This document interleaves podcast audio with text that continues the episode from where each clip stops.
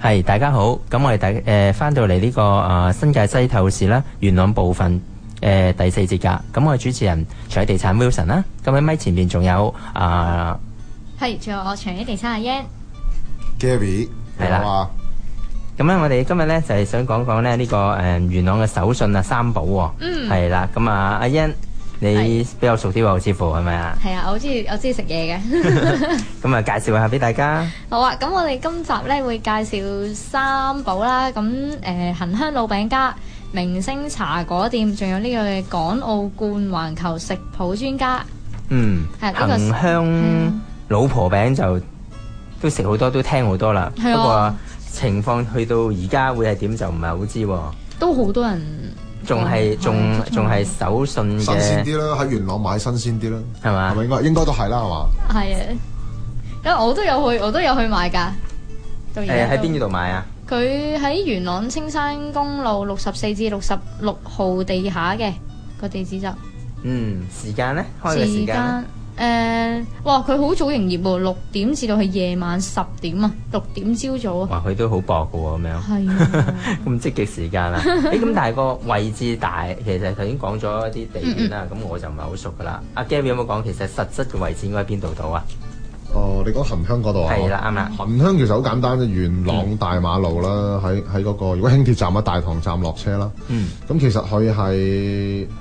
大馬路近住呢個新元朗中心嗰邊就係㗎啦，即係佢較為尾少少嗯即係直嘅。情係喺喺誒誒大馬路邊咁啊，嗯係輕啊鐵站都望到係啊係啊總之喎，你應喺該大馬路你行晒，你真係唔識路， 係你沿住個輕鐵路行晒咧，你就一定見到呢個含香餅家㗎啦，哦，嗯所以實啊揾到嘅。佢咁出名就應該嗯同埋你問下啲街街坊坊都一咧定，知啊㗎係啦。係啦，實教到你。佢佢個鋪都幾幾開揚嘅，哦你一望就望到㗎啦。嗯，嗯咁另外呢、個茶誒呢、個喂明星茶果店先啦，係嘛？係啊係啦。咁呢、個阿阿 Yan 係咪好似網上邊都做嗰啲功夫啊？係啊！我搜集資料嗰陣時咧，見到好多 feedback 咧，就係話誒，哇啲人真係慕名而去咯，話、嗯哇好好味喎、即係嗰啲誒招牌茶果啊、眉豆啊、豆沙咧，佢真係佢個話個皮好煙韌啊，話啲入邊嘅餡啊誒、好有味啊，好好好正啊咁樣咯。哦，係啊，都吸引到好多人過去喂，嘅。但係時間咧開九五嘅啫喎。係啊，咁你話零售啊、賣啊呢啲小食開得咁短嘅，我諗佢真係揾到好多，或者真係好好味、好好生 意，唔知就係跟住啲時間喎、 係嘛？係啊咁就誒、個位置咧，位置喺誒、呃元朗安寧路六十七號，佢係門口小檔嚟嘅。哦，係啊呢啲特色嘢嚟喎，應該真係。係啊呢咁個誒，Gary 點啊？呢個元朗食茶果係啊嗯啱，晒場合啦，呢個係咪 先係嘛通？常啲茶果嗰啲都係啲較為農村風味啊，嗯咁咁其實就呢嗯特啲別啲其實啦元朗而家都冇乜農村噶啦，不過呢係啲呢啲係可能係即係元朗誒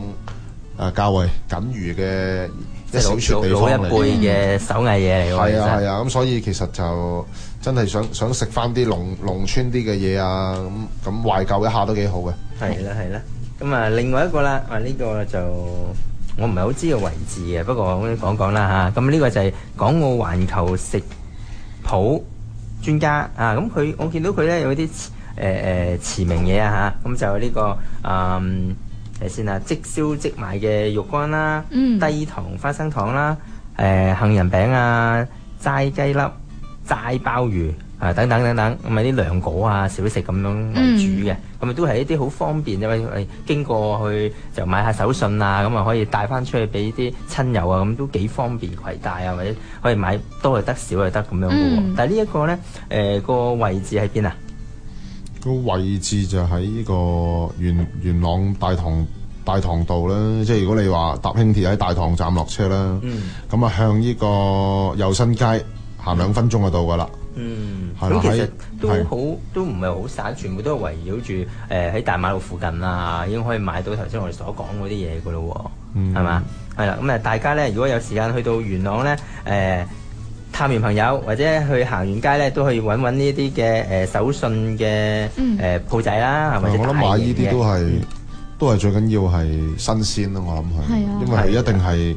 誒手作嘢即做即整。係啊，呢咁個咧，係你喺完超全吸級市引場到我買嗰嘅啲，你喺超級市場買到嗰啲咧，就就起碼都擺咗段時間㗎啦，嗯係係嘛？咁你起碼慳翻個運輸先啦，呢度。係啊，一定同新鮮埋啲特色。嗯，好啦，咁我哋今日嘅介紹咧就去到呢度啦，咁啊嗯好多謝兩位啊，好咁啊大家誒拜拜。好，拜拜拜拜。